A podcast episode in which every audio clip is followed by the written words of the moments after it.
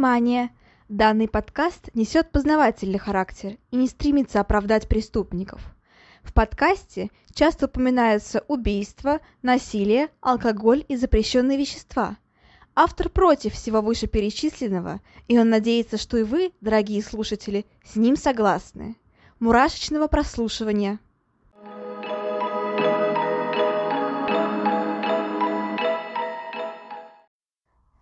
Всем привет, меня зовут Ульяна, и я наконец-то смогла выбрать время из бесконечного сдавания ЕГЭ и повторения к нему и записать э, новый выпуск подкаста, потому что, как я и говорила, вот это вот э, эти вот две недели у меня очень напряженные. Я уже сдала ЕГЭ по литературе э, буквально в понедельник, 21 числа, да. А, я хочу этим поделиться, потому что, ну, это очень важный этап в жизни каждого человека. Ну, я имею в виду вот тех, кто сейчас сдает ЕГЭ, это очень важный этап, потому что, ну, потому что ты готовился к этому 11 лет. Ну, в смысле, это же, ну, типа, завершение школьного процесса, финальный путь, финальный рывок. Э, да, э, для тех, кто только недавно присоединился, я сдаю досрочное ЕГЭ, потому что ну, э, в нынешних обстоятельствах, э, вероятно, вот так вот скажем, вероятно, в мае я поеду сдавать экзамены в Финляндию, э, поскольку вот, исходя из нынешних обстоятельств, я пока не знаю, поеду ли я туда, так скажем, но экзамены досрочно лучше сдать, тем более это дает лишний повод, не знаю, три месяца потратить на то, чтобы подготовиться уже к экзаменам вот в Финляндии, если я поеду, и к творческим экзаменам в России, если я останусь. Э, да, поэтому лишнее время не помешает, да в целом как-то, ну, мне кажется, сдал ЕГЭ и не паришься больше. Э, я знаю, что меня слушают, слушают люди по статистике э, старше 18 лет, и, скорее всего, это будет им не так интересно, но все-таки э, некоторый процент, так скажем, людей, которые до 17 лет, тоже меня слушают, и вот информация для них, не переживайте. ЕГЭ это не такая сложная штука, и, в принципе, я ожидала худшего. Я ожидала, что будет гораздо более... Понятно, что это досрочное ЕГЭ, тут, ну, как бы, наверное, более расслабленная атмосфера в целом, но все равно я ожидала, что будут, типа, не знаю, чуть ли там не полицейские с собаками стоять, там, проверять себя будут полностью, ощупывать. Э, нет, такого не было. То есть, вот, по крайней мере, на пункте, где сдавала я литературу, а, меня просто посмотрели вот с этой вот штучкой, не знаю, как она называется, на которой металл ищет, вот. А, еще сдала сумку а, с телефоном и с часами умными. Вот, ну, в общем, вот это вот все. Кстати, э, интересная была ситуевина такая, что я в сумке оставила ну, то есть я как-то немножко сначала не поняла, что нужно делать, потому что я первый раз была, и вообще я сопровождающим была, конечно, но все равно, то есть меня отправили уже на пункт, э, так скажем, проверки э, меня уже без сопровождающего. Я что-то как-то не поняла, что нужно делать. Я нечаянно сдала сумку вместе с черной ручкой. Вместе с черными ручками, которые я взяла с собой. В итоге мне пришлось очень быстро э, находить общий язык с кем-то, кто сдавал еще со мной экзамен, и попро- попросить ручку у этих людей. Э, я смогла э, найти черную ручку, короче, мне дали, и все хорошо закончилось. Сами экзамены тоже, кстати, были не самые трудные. Я ожидала, что будет прям что-то такое прям мега сложное, что я не читала там но нет, в целом все было понятно, только насчет парочки, наверное, заданий я не, не очень уверена, но в целом я ожидаю, что будет достаточно, ну, хороший результат, по крайней мере, надеюсь, на выше 80, вот так вот скажем. Конечно, хотелось бы где-нибудь там 90, 90 плюс, но это уже посмотрим. А, в любом случае, сейчас основной упор делать нужно на творческие именно испытания, потому что именно по ним дается в вузах самый высший балл, ну и вообще они, ну, для, мо- для моей профессии, они, для моей будущей профессии, они гораздо, наверное, более важны, чем тот же ЕГЭ. Хотя в целом, конечно же, ЕГЭ тоже очень важно.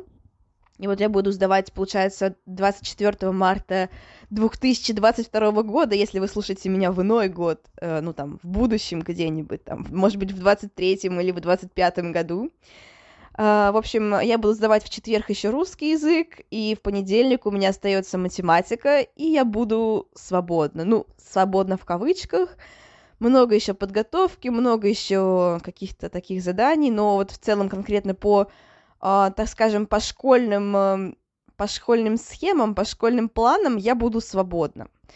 И это не может не радовать, потому что я понимаю, что сейчас в мае все будут очень жестко носиться с этим ЕГЭ. Уже начинается небольшая паника э, в коллективе, так скажем. А у меня этой паники нет, э, и не будет ее, получается, уже в мае, потому что, потому что я буду единственная, кто уже сдал все экзамены.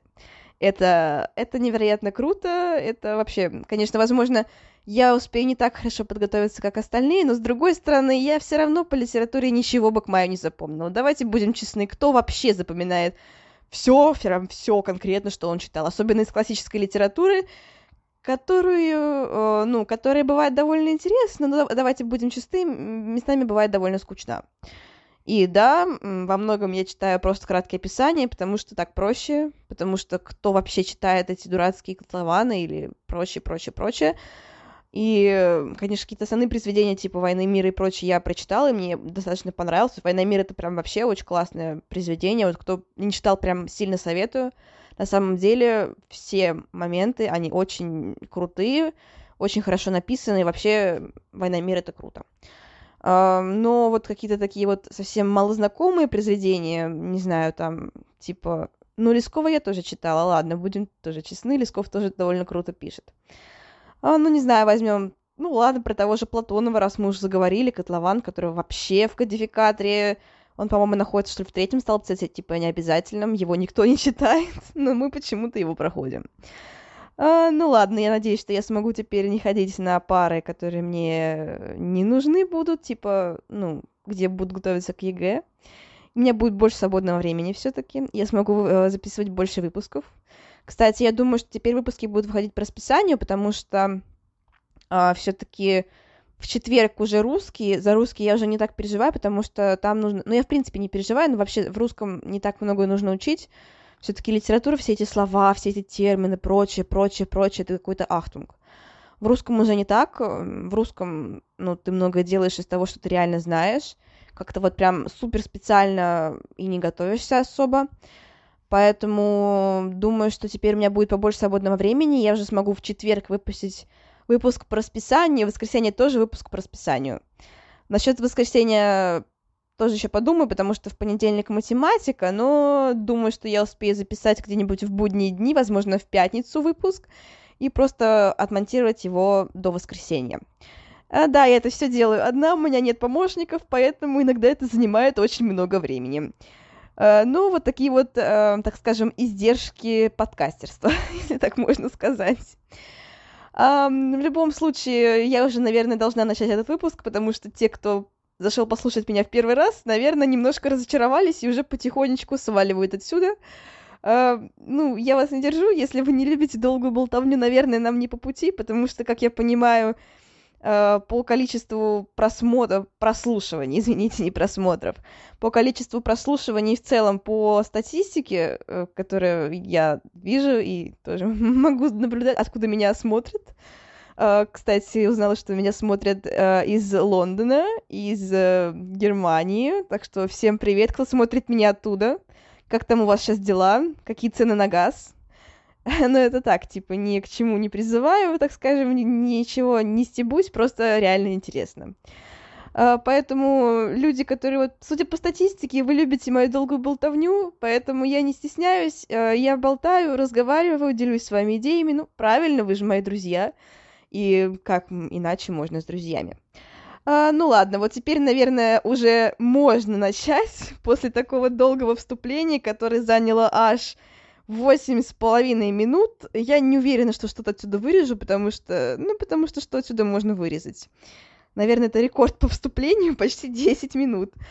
А, ну да, такое вот настроение, столько эмоций, особенно как я уже говорила, после экзаменов, эм, это, это довольно, довольно интересно, так скажем, интересненькие события в моей жизни. Итак, ну а теперь мы уже начинаем. И сегодня, как я и говорила, я расскажу про человека, которого не стоит путать с другим человеком, про которого я уже рассказывала. А, я расскажу про Альберта Фиша. А, и вот здесь такая небольшая пометочка, что я рассказывала про Фишера, который наш русский, наш русский такой, да, наш русский маньяк, э, это Фишер, Сергей Головкин. А, это Альберт Фиш, он э, не русский, он западный, да, он э, импортный, так скажем, маньячелло. А, он к нам эм, приехал из Америки, и тут стоит поговорить про его биографию, в целом про то, какие интересненькие факты про него существуют. Во-первых, стоит сказать, что убивал он достаточно давно, поэтому многие сведения о нем, ну, так скажем, не сохранились, не дошли до нашего времени, и в целом было очень много непонятных вещей. Хотя вот фотографии его можно найти, потому что в то время уже существовали, конечно же, фотоаппараты. Но вот конкретно по убийствам, по поведению в целом по биографии много белых пятен остается которые в целом можно как-то заполнить, но стоит ли? Потому что я не уверена, что все из того, что я скажу, можно принимать прямо за чистую правду. В разных источниках говорится, а, говорятся абсолютно разные вещи. Я попыталась выудить максимально, так скажем, информацию, которой можно доверять. Возможно, ее не так уж сильно много, зато вот, наверное, ей точно можно доверять, потому что они говорится многократно во многих источниках и в целом в проверенных источниках. Итак, стоит сказать, что ему причисляют, ну, так скажем, три жертвы, три доказанных жертвы. По некоторым данным, даже одна жертва прямо точно полностью доказана, и три, которые тоже, ну вот, тоже ему причисляют. Но вообще, а, возможно, у него было где-то около 20 жертв, 15-20 жертв. Это подозревают его в таких, ну, подозревает его в стольких убийствах. И по словам самого Альберта Фиша, он убил 498 человек. А, не знаю, почему это число, и, ну, если он действительно столько убил, то это его вывозит на первое место по самым массовым, ну, не по массовым нельзя сказать, по самому большому числу жертв серийного, серийного маньяка, но мне кажется, 498 это очень сомнительно, потому что, ну, потому что это на самом деле очень сомнительно. Тем более, если мы говорим про детей, которых он убивал. То есть это дети, понятно, что за ними более пристальное внимание, и понятно, что ну, он бы едва ли смог столько убить. А, как я сказала, убивал достаточно давно, это с 1927 года по 1934 год, это годы его активности, то есть еще до, до Второй мировой войны. Да, это на самом деле довольно давно. Сейчас я так понимаю, что это почти сто лет назад. Да, сейчас 22 год, правильно, да. Почти сто лет назад. Uh, родился он аж в 19 веке, даже не в 20, в 1870 году в Вашингтоне, uh, что тоже довольно странно. Не то, что он родился в Вашингтоне, а то, что он родился так давно, в плане того, что он начал, получается, убивать, когда ему было, ну, больше 50 лет. Это тоже очень странно, просто потому что обычно убийцы их, так скажем, период активности приводится, ну, про, проходит примерно на средний возраст. Если так посмотреть по данным, то есть там примерно где-то от 20 начиная лет, э, начинают возникать вот эти вот различные, не знаю, вот случаи нападений, случаи убийств и тому подобное. Понятно, что в случае Альберта Фиша мы точно, ну, тоже многого не знаем. Возможно, он убивал раньше, просто нам об этом неизвестно. Но вот по официальным данным он начал убивать довольно-таки поздно для своего возраста. То есть он уже был практически, можно сказать, стариком. Ну, 57 лет, особенно, наверное, в то время, когда люди, ну, не жили, так скажем, не имели такой уровень, уровень продолжительной жизни, как сейчас. Наверное, да, в то время это, в принципе, наверное, был человек довольно-таки э, старый. И, возможно, поэтому ему больше доверяли. То есть, э, по-любому, всегда, наверное, доверие возникает к людям, которые относятся к более пожилому возрасту, и как-то вот, ну, когда тебя на улице просит помочь какой-то, ну, мужчина средних лет, ты едва ли ему поможешь, просто потому что, ну, это какой-то мужчина, типа, непонятный, вообще, что он меня спрашивает, лучше пройду-ка я мимо. Но если тебя попросит какой-нибудь э, дедушка о помощи, там, которому 70 или 80 лет, то с большей вероятностью люди подойдут и помогут ему. Ну, потому что, потому что это дедушка, и потому что это пожилой человек, и потому что неизвестно, почему, но к нему возникает больше доверия. Ну, поэтому, наверное, в то время тоже как-то вот это все было взаимосвязано, и в целом дети, наверное, больше доверяли пожилым людям, поэтому реагировали на фиши не так, как должны были реагировать, чтобы спастись. Но это еще одно предупреждение о том, что не все дедушки хорошие. Вот, не доверяйте даже пожилым людям. Я вас не призываю к паранойи, конечно же, но в целом убийцей может оказаться каждый человек. И даже любимый дедушка с пятого этажа. Но это так, э, небольшое отступление. Итак, еще один интересный факт. Альберт Фиш был одним, одним из первых серийных убийц в целом, то есть в, ну, в Америке и вообще. А, кроме того, вот именно, ну, то есть не просто убийцы, а серийным именно убийцы, одним из первых, так скажем. Мы не говорим про Джека Потрошителя и про остальных, потому что я говорю, ну, конкретно про Америку, и вообще, ну, в целом, именно вот из пойманных убийц он был одним из первых. Ну, по крайней мере, точно, так скажем, в раннем периоде вот этого вот э, маньячного зажигания. Его имя при рождении, кстати, не Альберт Фиш, а Гамильтон. Просто это ему не нравилось, он его терпеть не мог, поэтому позже он его сменил. Но до этого мы еще дойдем.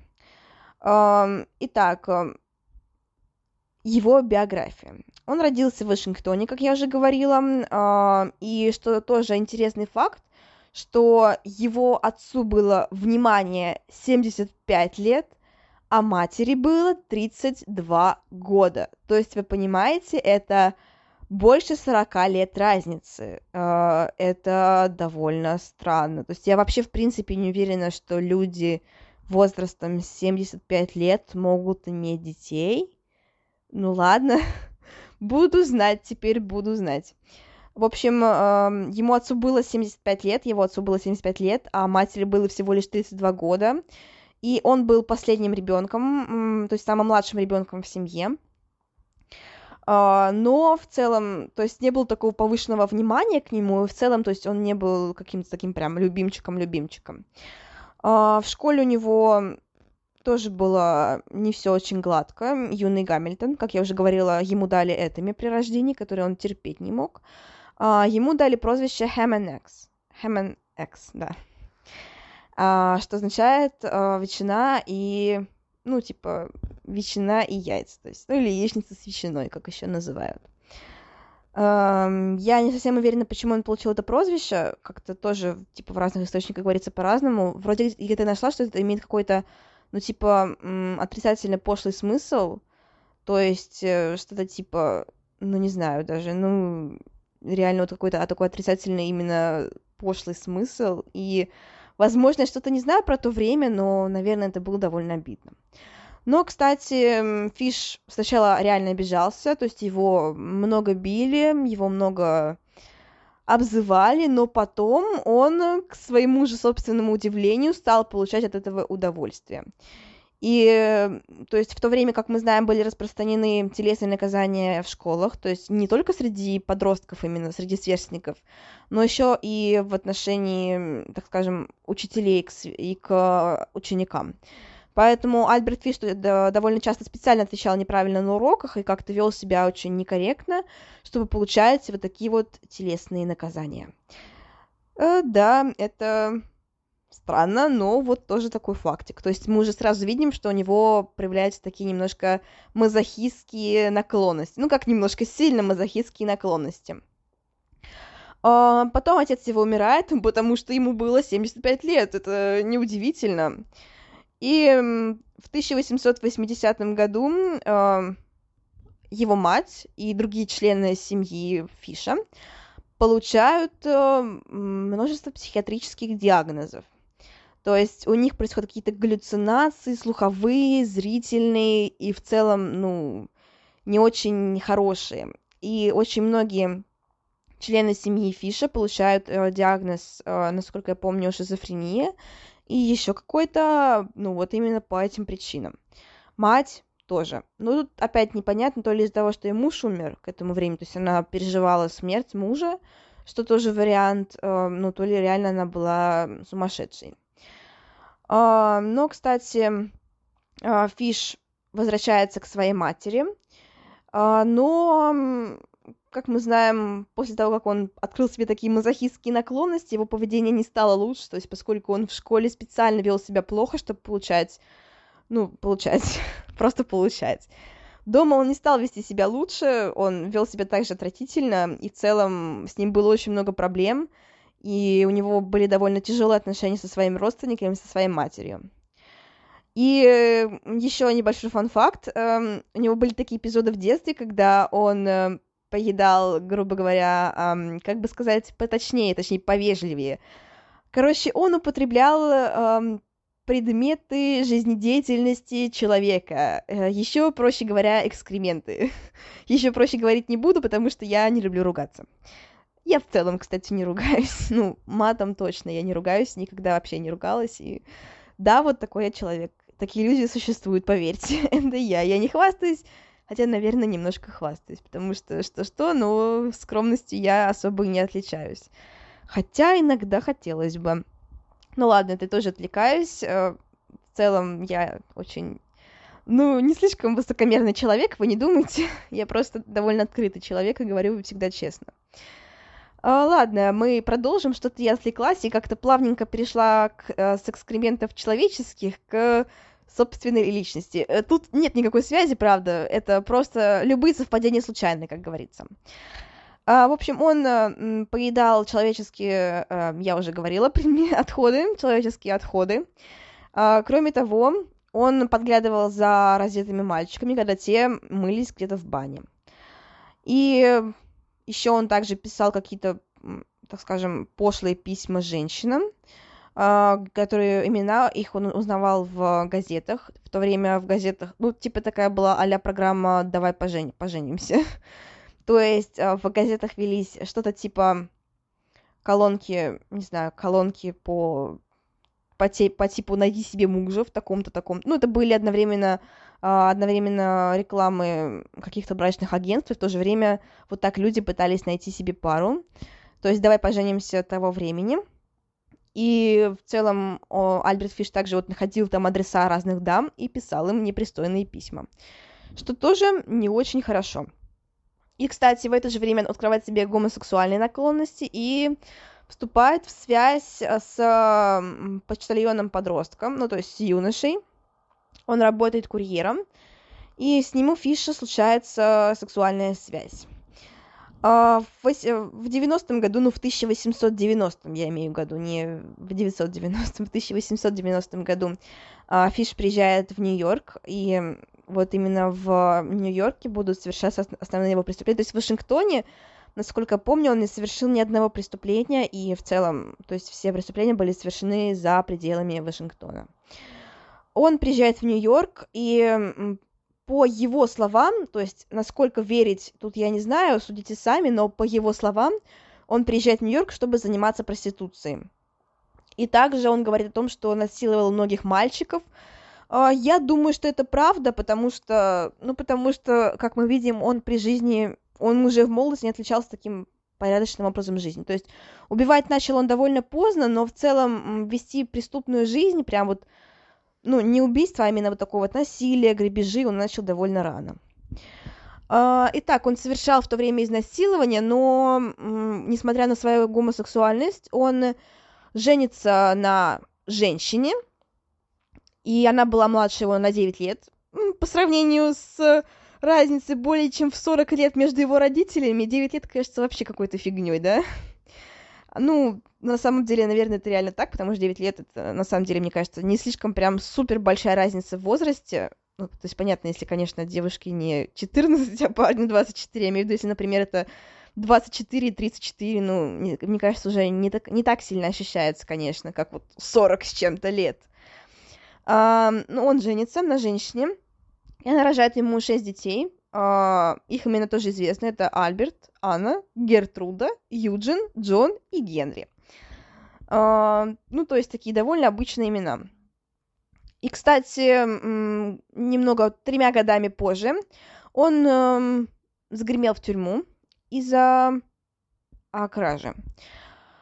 А, ненадолго, так скажем, но все-таки это было тоже довольно-таки, ну, значимая не знаю, значимая ветвь его жизни, потому что это, ну, это тюрьма. И хоть реально он прибыл там, прибыл там, прибыл там не очень долго прям, но все-таки это нанесло значительный отпечаток на его биографию. Итак, по некоторым версиям, первое убийство он все-таки совершает не в 50 с чем-то лет, а в 40, что тоже является довольно-таки поздним возрастом для убийцы, но все-таки не таким, как 57 лет. Но опять, это по его словам, и давайте будем честны, очень много из его слов он был признан, было признано, что у него патологическое вранье, то есть он очень много о чем врал, поэтому что было на самом деле, мы никогда не узнаем, но все-таки я об этом скажу, что Возможно, а, по его признанию, первое убийство он совершает в 40 лет, в 1910 году, а, где он убивает а, Томаса Бедена, или по другим версиям его звали Томас Кэдден, ну то есть либо Беден, либо Кэдден, что в принципе, наверное, не имеет особого значения, потому что, ну, не слишком сильно отличается произношение. Это этот мальчик был, точнее, этот юноша, это уже, наверное, не мальчик, ему было 19 лет, и он был э, инвалидом, он обладал, так скажем, ну, умственной отсталостью, и сначала он не мог сопротивляться Альберту Фишу, да, он теперь называет себя так, то есть свое первоначальное имя, когда переезжает в Нью-Йорк, он меняет на имя Альберт Фиш тоже нужно ну, понимать, потому что прошлое свое имя Гамильтон ему очень сильно не нравилось, он всегда мечтал его сменить. Он меняет его, ну, сам по себе просто, и впоследствии всегда называет себя Альберт Фиш. А, вот, и первоначально Томас Кэдден или Бэдден, или, ну, называйте как вам удобнее. Он а, добровольно вступал в отношения с Фишем, но как добровольно? То есть мы понимаем, что у него была умственная отсталость, поэтому, скорее всего, он просто не осознавал, что он делает. Но сначала это было, в общем, не, не такое все критично опасно, хотя не знаю, насколько это может быть не критично опасно. В любом случае, сначала все было не так э, страшно, как можно себе представить, и в целом, наверное, даже он э, сначала не собирался Фиш его убивать, но потом он понял, что ему не хватает простых отношений, и он решает, что пытать пытки это неплохая идея э, неплохая, опять же, в кавычках. Ну, то есть он отвозит его на какую-то ферму, там он пытает ему, его пытает его две недели, то есть он отрезает, э, внимание, наверное, мужчинам стоит прикрыть уши, потому что это довольно жесткая фраза, и, возможно, некоторые из вас прочувствуют эту э, мысленную боль на себе, но, отрезая, но Фиш отрезает э, несчастному Томасу Кэдену или Бэдену половину пениса, э, и он умирает. Да. Томас Кэдден умирает. И Альберт э, решает, что оставить его вот прямо на месте это неплохая идея, он просто убирается подальше, чтобы ну, просто скрыться. Также, кстати, тоже по некоторым данным у Фиша возникает, э, в, это, в этот же период у Фиша возникает, ну, так скажем, безумное немножко отклонение, потому что у него начинаются слуховые галлюцинации и зрительные галлюцинации. Но опять же, вот по... Потом я об этом тоже скажу, что, в принципе, экспертизой он был признан э, дееспособным и, ну, как сказать, ну, неадекватным человеком, но он был признан вменяемым. То есть, опять же, насколько это правда, вот эти вот слуховые галлюцинации, когда он говорил про то, что с ним разговаривает Бог там и вообще так ему велит поступать, а, опять, это не совсем, наверное, правда. Опять же, вот мы знаем, что Фиш, он патологический лгун. Поэтому насколько можно этому доверять, тоже непонятно. Но вот в целом, по его словам, что в этот период у него начинаются слуховые галлюцинации, что все последующее он, в принципе, совершает именно по велению этого самого голоса. И, кстати, в это же время у него появляется тяга к каннибализму и к садомазохизму. Ну, она была у него, в принципе, и раньше, но вот в целом раньше он ее хотя бы не воплощал в жизнь. Ну, то есть воплощал, насиловал мальчиков, понятное дело, но не достигала она такого уровня, как сейчас. То есть э, прям у него возникает непреодолимое желание именно есть человечину, то есть вот прям, так скажем, полностью погружаться в это дело. Э, итак, он совершает следующее убийство в 1919 году. Э, жертвой становится снова, снова умственно отсталый мальчик. Это ну, на самом деле, его имя особо неизвестно. Ну, то есть я пыталась найти, но особо не нашла никаких данных по этому поводу. А, то есть, в принципе, имя нигде не упоминается. Печально, что, конечно, имена жертв сохраняются хуже, чем имена, так скажем, убийц, совершивших этих преступлений, но такой вот э, наш, э, такая вот наша действительность, что действительно имя жертвы, оно не сохранилось. Возможно, э, просто, возможно, родственники убитой жертвы не хотели как-то оглашать вот это вот имя, не знаю, в общем. Имя я не нашла, и даже каких-то вот предположений о том, кто это мог быть, особо нет. Итак, он убивает этого несчастного парня, умственно отсталого, он зарезает его мясницким ножом, и он, эм, так скажем, считает, что поскольку парень был умственно отсталым, то его никто, э, что, то его пропажу никто не заметит. Ну, типа, мало ли там, куда забрел умственно отсталый человек, там, пропал, вот и все. А, но, кстати, даже потом, опять же, по его словам, он давал, типа, деньги детям из благополучных семей, чтобы они а, привозили к нему именно таких вот мальчишек, э, ну, то есть парней, которые были либо умственно отсталыми, либо просто бедными, либо вот без родителей, без родственников, чтобы расправляться с ними. Опять это не доказано, но по всем данным, то есть мне кажется все-таки, что он совершал больше трех убийств, это очевидно, потому что, ну то есть не 498, конечно, но возможно, наверное, я склоняюсь, что 20 жертв, наверное, 15-20, э, вот как предполагают, наверное, у него точно было, потому что но очевидно, что этот человек, прожив так долго, ну, относительно долгую жизнь, он э, не мог себя сдерживать абсолютно, и, скорее всего, он бы не остановился вот именно на этих жертвах, и, скорее всего, в перерывах между этими жертвами тоже кто-то был. А дальше он примечает э, в 24 году уже, то есть, понимаете, да, пришел довольно большой срок, 5 лет. Я не думаю, что в это время он просто сидел и отдыхал, мне кажется, все равно он кого-то убивал, возможно, кого-то насиловал, преследовал и так далее. А, итак, в 24 году он примечает Беатрис Килл, которой было всего лишь 8 лет. И эта девочка, во-первых, то есть э, до этого были мальчики, эта девочка, во-вторых, она из, э, ну, так скажем, благополучной довольно-таки семьи. И, э, то есть это, типа, странно, не знаю. ну, то есть, потому что потому что это девочка, и в целом, ну, то есть непонятно, вот все это, конечно, очень.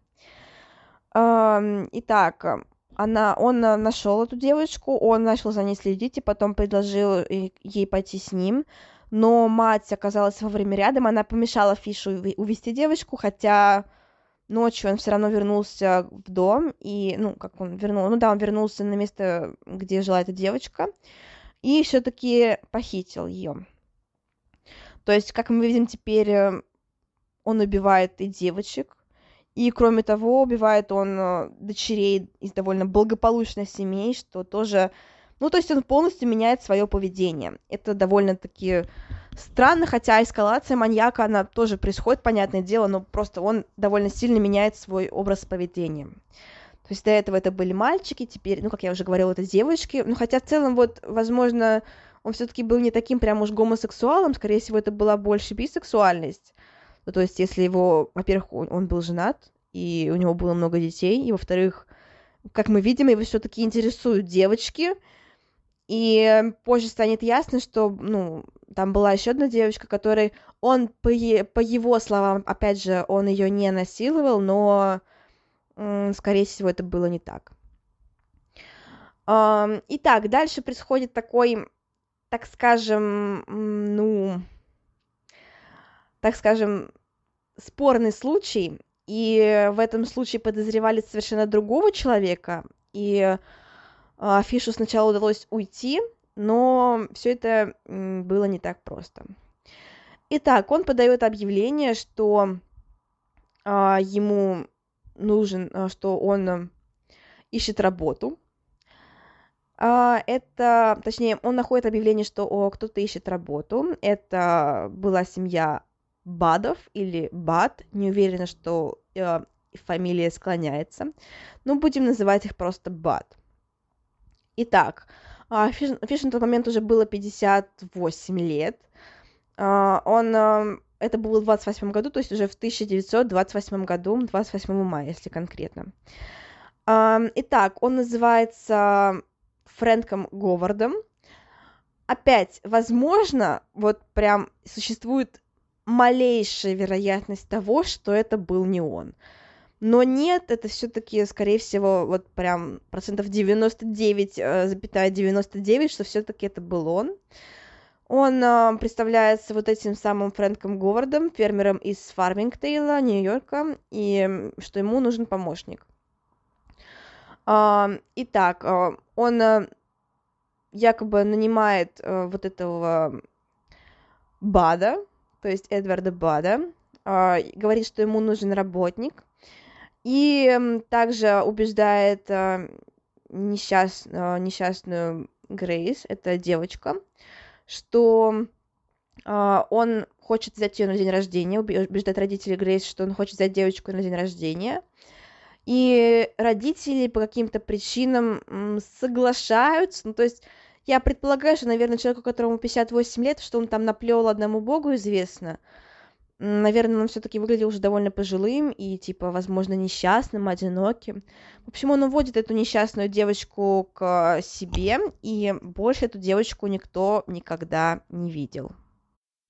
А, итак, как я уже говорила, я просто ненадолго прервалась, а, потому что мне позвонили, но сейчас я уже все наладила и могу продолжить записывать.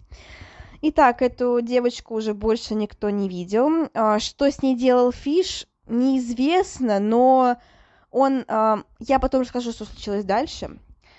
Итак, э, естественно, в полицию обращаются родители Грейс, что вот э, я ее потеряли. Как мы помним, что Фиш представился не своим именем, поэтому его поимка была довольно сложным мероприятием, и арестовали другого человека, которому было 66 лет. Это был домоуправляющий Чарльз Эдвард Поуп. Он э, был обвинен женой своей, при этом довольно странно. А, и он провел довольно долго время в заключении, а, но его вина не была доказана, поэтому его отпустили. А, итак, это вот неизвестно опять, был ли он вина, ну то есть, скорее всего, нет. Потому что через 7 лет, то есть вот представьте, проходит 7 лет, 7 долгих лет, когда несчастные родители пытаются отыскать свою дочь, и безуспешно, то есть э, виновный не найден. И спустя 7 лет Фиш э, присылает письмо родителям, где он описывает э, последний день э, жизни Грейс, и он э, в письме признается, что он душит ее, а после этого разрезает на части и съедает. Э, есть письмо, которое я могу, которое я прочитаю, оно тоже довольно-таки ну, скажем, странных подробностей. Я нашла его на сайте, понятное дело, потому что, ну, сама его не переводила. Но хотя я нашла тоже оригинал есть. Э, но, честно говоря, все это переводить, что я могла бы сделать, э, мне было не очень удобно, потому что, наверное, я не смогу перевести прям точно-точно так, как нужно. Поэтому я нашла этот перевод. Я его не учила, потому что, ну, нужно, наверное, перевести довольно-таки точно. Поэтому я просто читаю то, что он написал. Итак, вот это самое письмо. Моя дорогая миссис Бат, в 1894 году мой друг отплыл матросом на пароходе Такома под командой капитана Джона Дэвиса. Из Сан-Франциско они приплыли в Гонконг, Китай. По прибытии мой друг и два других матроса сошли на берег и напились. Когда они возвратились, корабль уже ушел. В то время в Китае был голод. Мясо любого сорта стоило от 1 до 3 долларов за фунт.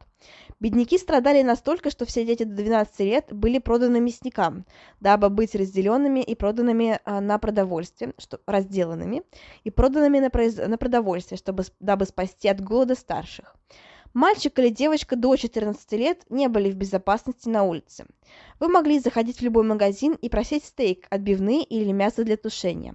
Вам бы вынесли куски тел мальчика или девочки и разделали, бы, разделали их так, как вы бы пожелали.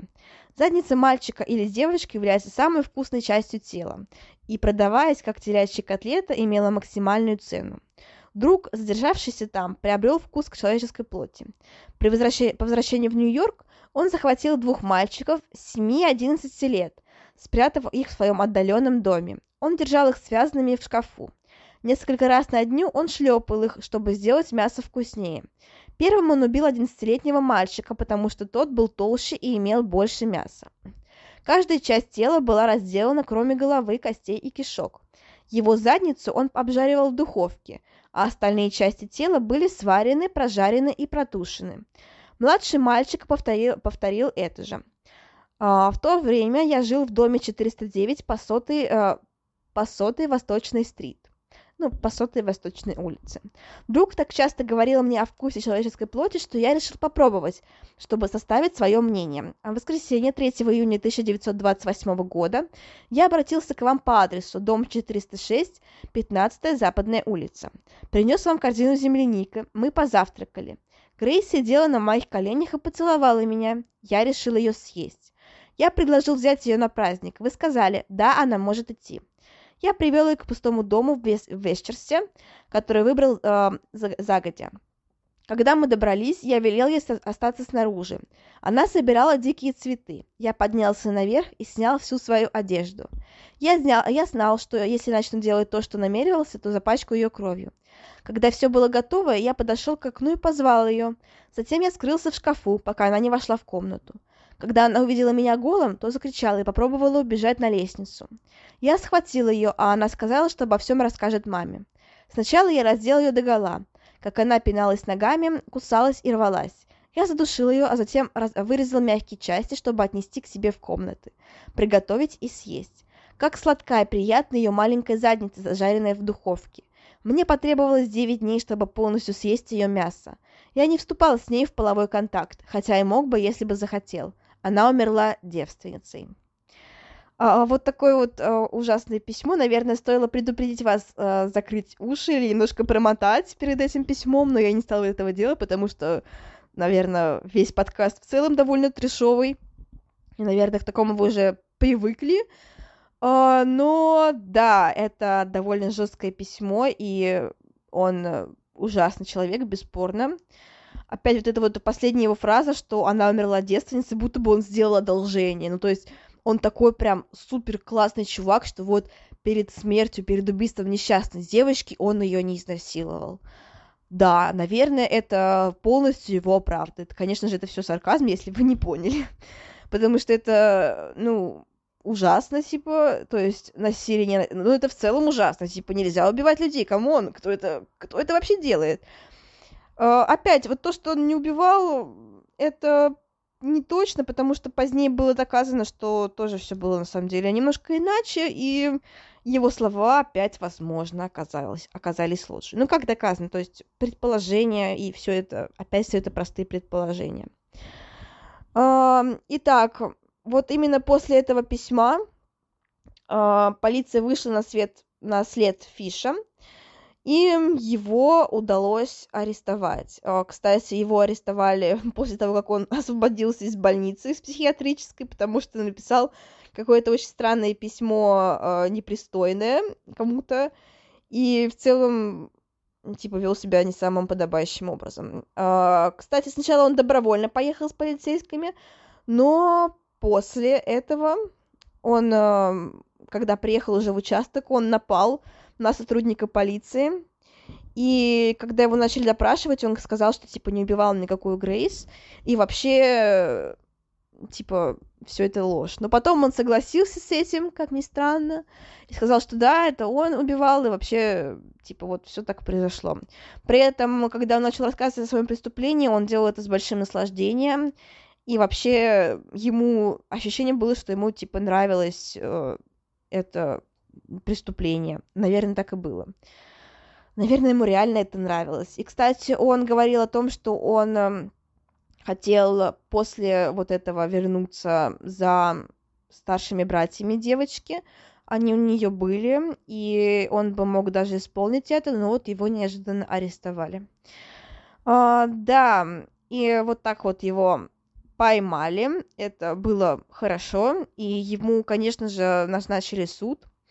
Его посчитали виновным в преступлении, а, виновным в убийстве, и при этом его признали вменяемым. Ну, тут опять я говорю вменяемым его признали, но вот, как я уже говорил, тот факт, что он сидел в психиатрической клинике и в целом был некрофилом, каннибалом, садомазохистом, ну, не знаю, ну, хотя вот опять его это планирование, типа то, что он представился другим человеком, составил план, ну, то есть он был эм, в полной вменяемости, когда составлял план этого преступления. как мы понимаем, что это довольно такая вот вменяемость человека при совершении преступления довольно-таки, ну, такая спорная часть, то есть даже если человек супер какой-то психованный вообще, если он в момент преступления осознает, что он делает, и позднее он скрывает то, что он делает, то понятное дело, что он вменяем, и что он способен отвечать за свои, за свои ужасные поступки. Поэтому его признают виновным в преступлении и приговаривают к смертной казни на электрическом э, стуле. И, кстати, когда ему оглашают приговор, он после этого сразу же признается в убийстве еще одного ребенка, некого Фрэнсиса, фамилия неизвестна. Мальчику было 9, 8 э, лет. Um, опять непонятно, на самом ли деле он его убивал или нет. Ну, то есть это все очень белыми по воде писано. Um, итак, когда его приговаривают к смертной казни, когда осуществляют эту казнь, uh, последними словами Фиша были слова «Я даже не знаю, почему я оказался здесь». Вот такие вот слова. То есть он признает свою вину, но при этом не осознает, точнее, он признает эти преступления, признает, что он их совершал, но не осознает, что он виноват в них. Вот так вот. При этом он говорил, что типа якобы это был какой-то голос, который велел ему убивать, но, как мы знаем, как я уже говорила, его признали патологическим вруном. Да, это было так, то есть его признали в том, что он постоянно лжет, и поэтому, что он там говорил про свои слуховые галлюцинации, это было, наверное, тоже очень спорно и не факт в целом. А, кстати, есть такая а, легенда. Ну, насколько она правдива или нет, я не могу сказать прям стопроцентно наверняка, но по признанию некоторых свидетелей этой казни э, говорят, что типа он умирает, э, Фиш умер якобы после того, как ток спустили не один, а два раза, потому что он был настолько ну, типа, прожженным чуваком, настолько любил мазохизм, что вот э, и совершал над собой различные, ну, так скажем, пытки, что, типа, он э, протыкал свое тело иглами нарочно, вводил их в свое тело, эти иглы, и поэтому он был очень нечувствителен к боли. И вообще, что якобы из-за того, что в его теле была игла, произошло короткое замыкание, и пришлось вот казнь осуществлять не один раз, а два раза. Uh, неизвестно, но что известно, что Фиш умер, он погиб, он его убили, точнее, ну не убили, над ним осуществили смертную казнь, потому что убили, но я тут не могу сказать, что его убили. Он получил, наверное, по заслугам. Понятно, что мы люди, мы, наверное, мы не имеем, мы точно, мы не, наверное, мы точно не имеем права решать, э, жить другому человеку или нет, но мы имеем право решать, э, так скажем, ну, так скажем, не то чтобы мстить людям, но мы имеем право наказать за совершенное преступление, потому что то, что он совершил, и как он это все с наслаждением описывал, конечно, это ужасно просто. Итак, на этом все. А, кстати, еще один фан-факт. А, Фиша называли серым человеком, потому что по некоторым данным, типа, у него было очень такое невыразительное лицо, и в целом он выглядел очень бледно как-то и не очень презентабельно и красиво, не очень примечательно. Поэтому у него были такие прозвища, типа «Серый человек» или «Серый призрак», а, «Бруклинский вампир» и даже «Бугимен». А, да, про него тоже слагали легенды. И на этом все.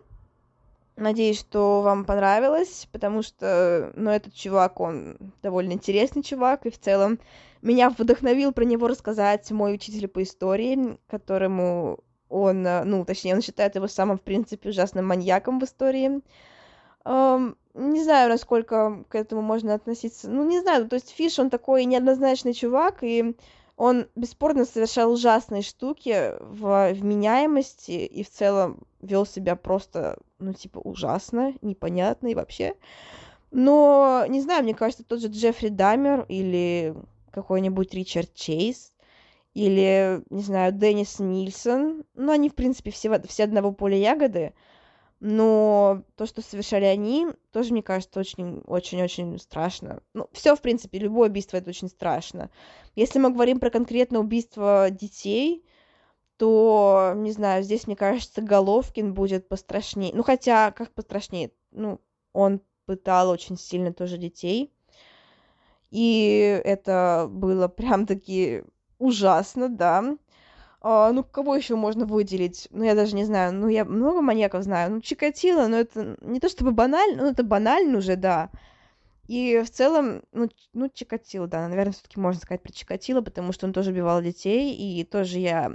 У меня в телефоне есть целая коллекция э, трупов, в смысле картинок трупов, ничего не подумайте которые, ну, типа, у меня распределены по папочкам, типа, жертвы Чикатило, жертвы Головкина. Это мне все нужно тоже для составления различных презентаций, потому что я такой небольшой веду, так скажем, небольшой, небольшой курс лекций на ОБЖ насчет маньяков. Рассказываю, как не попасться им, и в целом, как можно спрятать труп различными способами, но это уже совсем другая история, и в целом это не, не поучительные истории, это просто про то, что, типа, как не нужно себя вести, какие убийцы мудаки, и в целом, что вот это просто конченые люди, которые совсем не привлекательные, они просто уроды. Просто моральные непривлекательные уроды.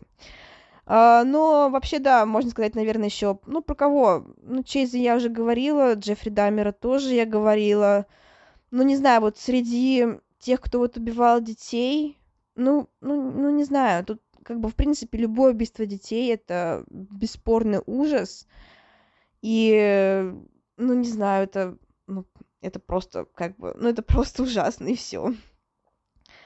Um, спесивцев тоже, кстати. Вот спесивцев, не знаю, прям вообще, прям супер вымораживающий чувак, и он меня бесит. Спесивцев это, ну, Мосгаз тоже, да, жесткий. Ну, в целом они все жесткие. То есть нельзя выделить, наверное, какого-то одного чувака, который был жестче всех. Они все мудаки, уроды и просто реально конченые люди. Uh, но Фиш, да, Фиш, он вот то, что он как наслаждался своим преступлением, как он описывал вот это вот убийство девочки, то, что он прислал письмо матери, это тоже все очень, конечно же, ужасно. Итак, этот выпуск получился, наверное, самым длинным. Он уйдет уже 51 минуту. Не знаю, что я отсюда урежу. Наверное, ну, не знаю, насколько я это все урежу. А, но тут еще просто вступление заняло почти 10 минут. Надеюсь, вы его дослушаете до конца и не промотаете, потому что мне было очень важно поделиться с вами своими мыслями, своими чувствами и вообще всем остальным. Итак, я надеюсь, что возвращусь уже по расписанию в четверг. Я думаю, что это будет точно. Завтра я буду записывать еще один выпуск, и уже в четверг.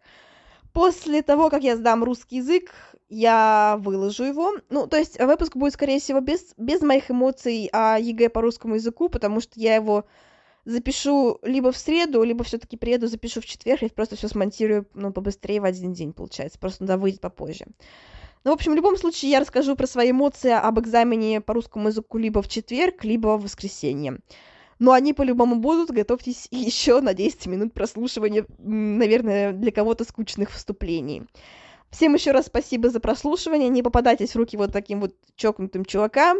Не верьте ни дедушкам, ни каким-то женщинам, ни пожилым людям, ни молодым людям, никому, короче, не верьте. Доверяйте только себе своим ощущениям, своим близким, своим друзьям. Ну, хотя тут тоже можно поспорить, я тут расскажу. Я потом расскажу еще истории, где, в принципе, которые показывают, что близким людям доверять нельзя, но все-таки не впадайте в паранойю такую, а то так и до психушки недалеко. Просто будьте осторожнее, пожалуйста, особенно сейчас, когда это, ну, когда, наверное, будет какой-то всплеск каких-то преступлений. Не дай бог, конечно, но, скорее всего, это будет как-то, хотя надеюсь, что все это, конечно же, по-быстренькому ляжется, и надеюсь, что наши полицейские, которых я реально безмерно уважаю, люблю, я сама очень хотела стать полицейским на самом деле, просто у них очень сложная профессия, я понимаю, что, наверное, с моим характером и с моим психическим расстройством я едва ли смогу пойти в эту профессию, потому что, ну, у меня просто диагноз психиатрический,